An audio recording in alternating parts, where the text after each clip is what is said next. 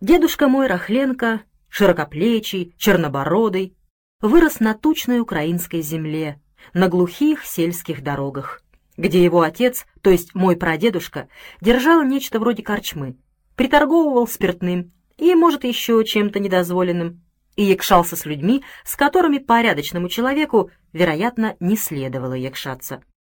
Дедушка с малых лет был отважным, честным и справедливым.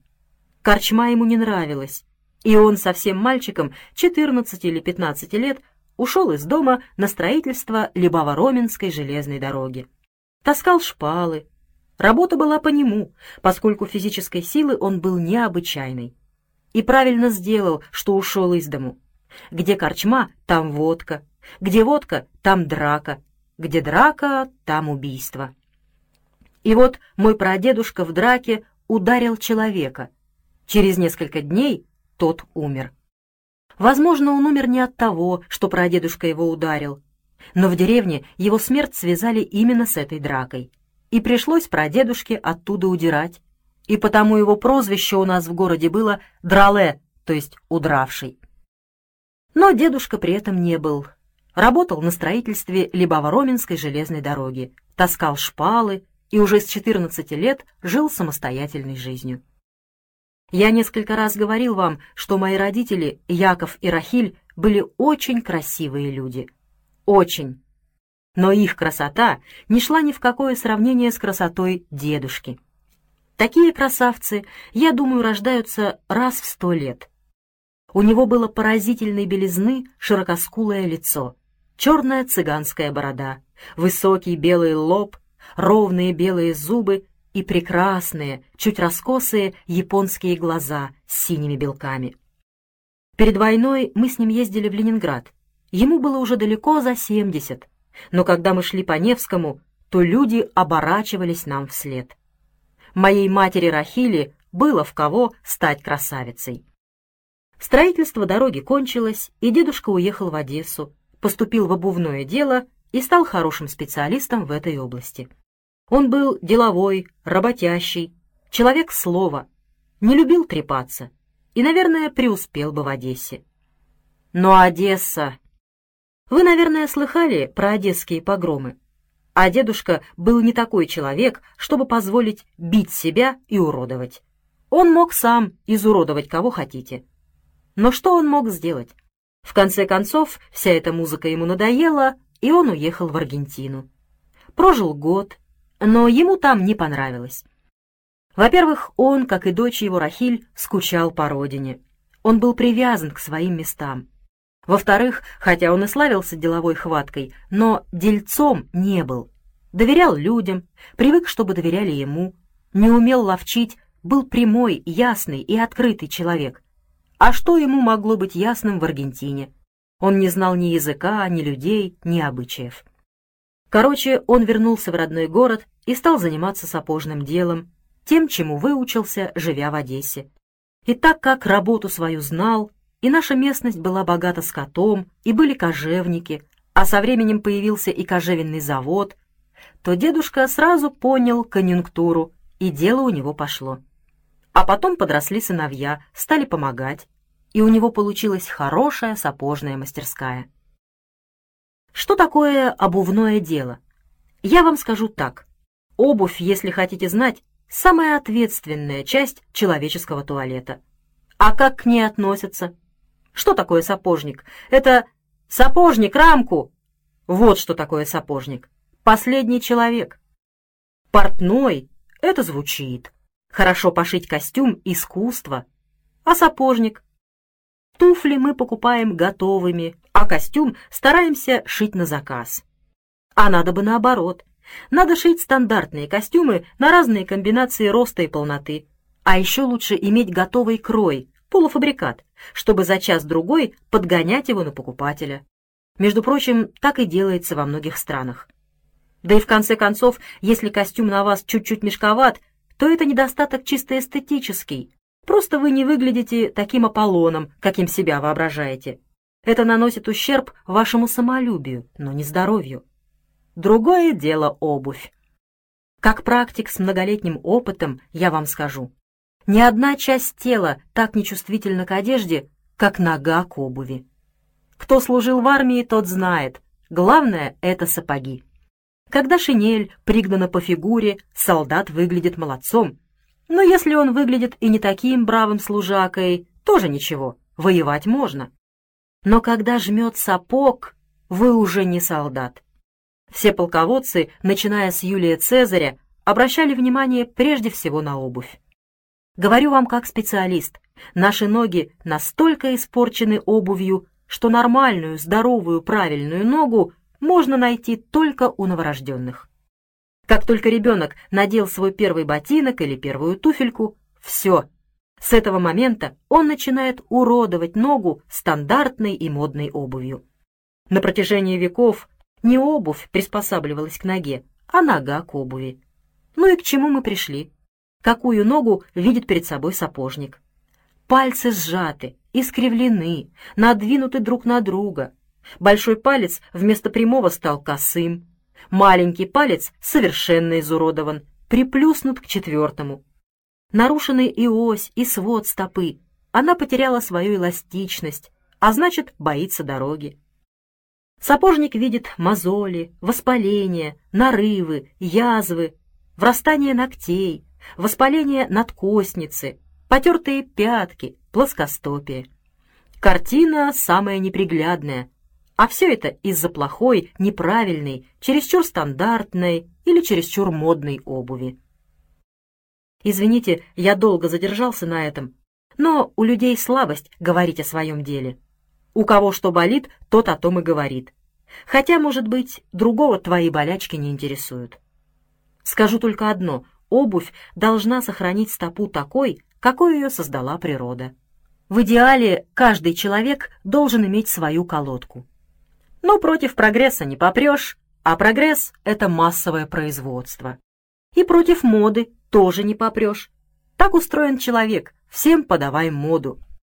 И все же и при массовом производстве, и в индивидуальном пошиве надо помнить о главном — о ноге. В те времена, о которых я рассказываю, массовое производство еще не было так развито. Многие предпочитали шить обувь на заказ.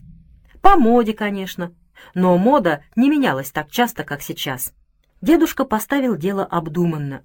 Любая кожа под боком. Он шил и мужскую обувь, и дамскую, от начала до конца, от мерки до готового ботинка. Сам был мастер, и подмастерья были хорошие, и сыновья, хотя и не все, тоже пошли по сапожной части, и внуки.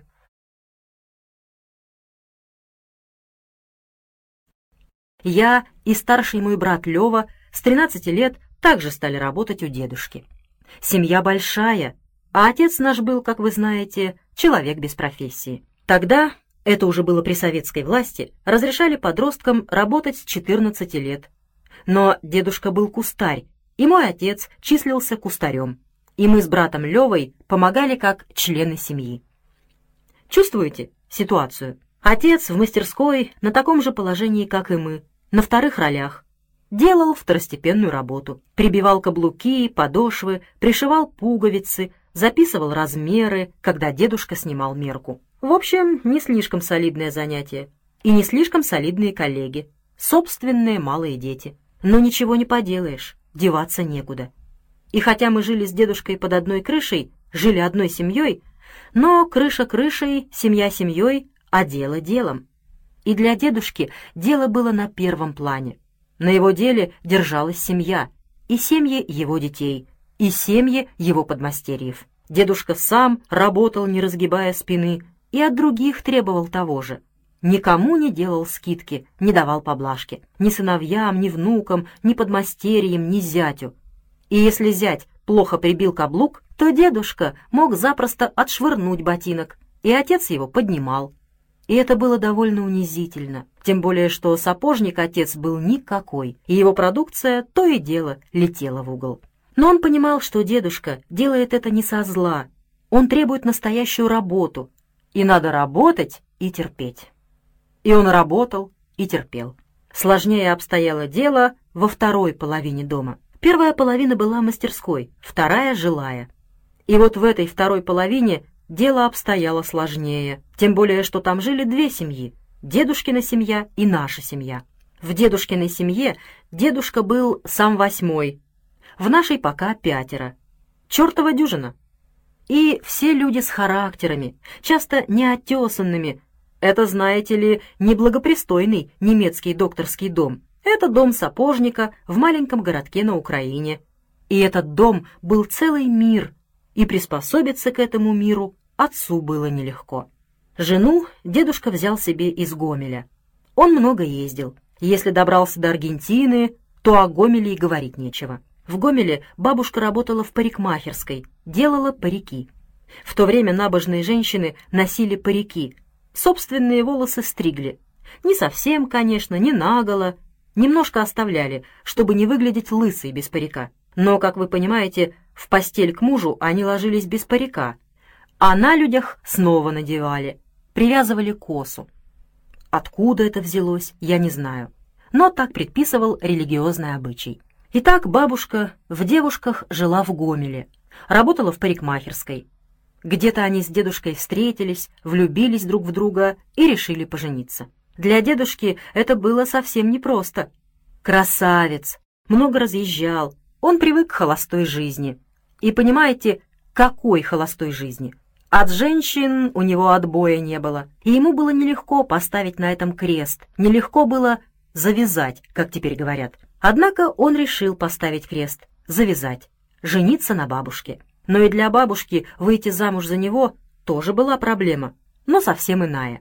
Ее отец был ломовой извозчик, а в то время цеховые связи были очень крепкими. Ремесленники часто жили на одной улице, женили своих сыновей на дочерях соседей. Таким образом объединялось и укреплялось их дело. К бабушке, как дочери ломового извозчика, сватался тоже сын ломового извозчика, сам ломовой извозчик. И этот ее жених уговорил своих собратьев по цеху отколотить дедушку, чтобы тому неповадно было отбивать чужих невест, тем более из другого города и из другого цеха. Приехал как-то дедушка в Гомель, зашел к бабушке, посидели, потом бабушка пошла проводить его на вокзал. И вот тут-то на вокзале извозчики набросились на дедушку.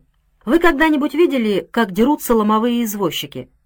Они бьются насмерть, бьются железными ломами, которыми закручивают веревки на телегах. Сами понимаете, одно дело, если вам звезданут по башке кулаком или даже бутылкой, совсем другое, если железным ломом. Но дедушка сумел выхватить у одного извозчика лом и, отбиваясь, вбежал в вокзал.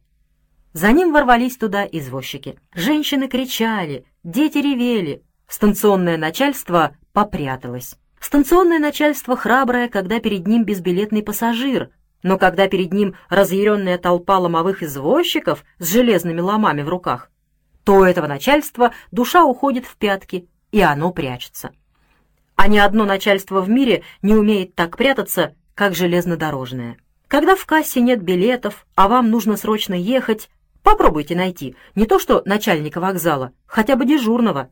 Никогда не найдете. Дедушка был один на один с десятком рассверепевших ломовых извозчиков, которые готовы были своими ломами сделать из него котлету. Но дедушка был не тот человек, из которого можно сделать котлету. С ломом в руках он пробился обратно на площадь, подхватил свою невесту, мою будущую бабушку, обежал с ней вокзал, вскочил в поезд и уехал в свой город.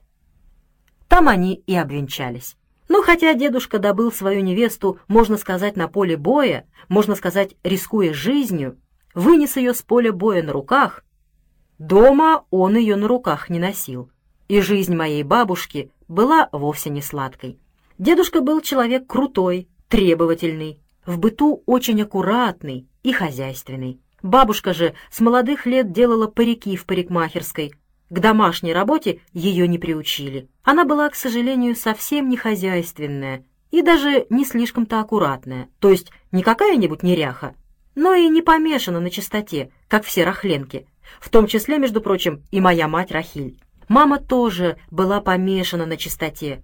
Это она унаследовала от дедушки, а не от бабушки. И бабушка, тихая, молчаливая, очень набожная, выйдя замуж, совсем растерялась.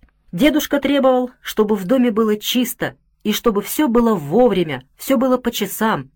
А народу было много, и пошли дети. Постепенно бабушка, конечно, привыкла, но вначале были промашки и недоразумения. Она не сумела сразу поставить себя, не сумела занять в доме настоящее положение, играть положенную роль. Первым человеком был дедушка. И для нее, и для детей, и для внуков, и для соседей. Словом, для всех. И хотя со временем бабушка освоилась с хозяйством и семьей, но она так и осталась на вторых ролях. Первым был дедушка. Ну а вторым человеком стала моя мать, работяга, властная, хозяйственная, аккуратная. Навязав дедушке свою семью, она считала себя обязанной работать за двоих.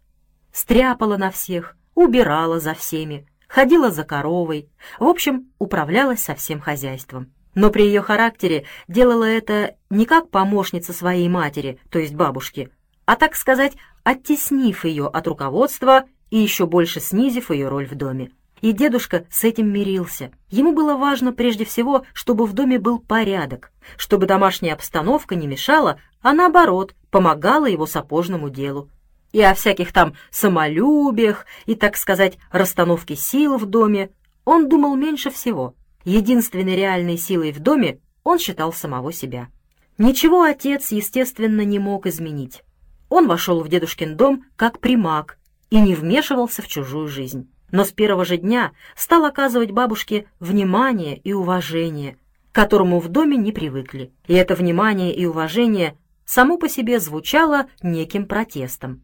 Мало того, отец заставил и мою мать относиться с уважением к бабушке, и она, не выпуская из рук бразды правления, все же, следуя влиянию отца, чувствуя некоторую свою вину перед ним, не желая его огорчать, не смела помыкать бабушкой, оказывала ей как могла внимание и уж во всяком случае не ссорилась с ней и не пререкалась. Будни были суетливые, хлопотные. Заказчики, покупатели, поставщики, работа, беготня. Особенно шумно было в базарные дни, когда приезжали окрестные мужики. Тихо было в пятницу вечером и в субботу. На столе белоснежная скатерть, тускло мерцают свечи, пахнет фаршированной рыбой и свежей халой, Дедушка широкоплечий, красивый, расхаживает по комнате и бормочет вечернюю молитву. А в субботу в новом сюртуке и картузе, заложив руки за спину, медленно и важно он шествует в синагогу. Я нес за ним молитвенник и бархатную сумку. Мне еще не было тринадцати лет, год совершеннолетия. И я шел за дедушкой, расшвыривая ногами камешки и пританцовывая, на шатающихся досках деревянного тротуара. Как я вам уже говорил, дедушка был старостой в синагоге, самым, можно сказать, уважаемым человеком в общине. Но был ли он истинно и глубоко верующим, таким, например, как бабушка, не могу сказать. Во всем облике бабушки было нечто религиозное, не ханжески богомольное, нет, не иступленное, а проникновенно религиозное, спокойное, даже отрешенное.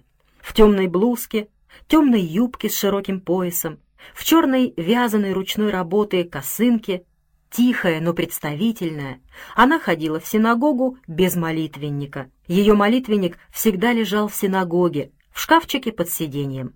Дома на ночном столике у нее был другой молитвенник.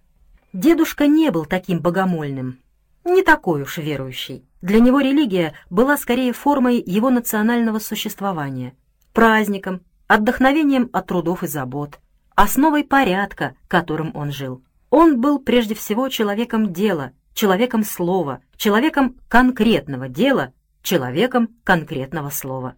Конечно, есть сапожники, которые, сидя на табурете, суча дратву или забивая гвозди, рассуждают о мировых проблемах. Дедушка никогда не рассуждал о мировых проблемах. Если хотите знать, вообще не рассуждал в истинном значении этого слова молча выслушивал других, все обдумывал и потом коротко и ясно объявлял свое решение. И если дедушка советовал клиенту сделать так, а не этак, изготовить таким способом, а не другим, то клиент делал именно так, как советовал дедушка. Он знал, что Авраам Рахленко никогда свои личные интересы не поставит выше интересов клиента. Он был общественный человек не из честолюбия, а потому что в общественных делах мог проявить свою справедливость.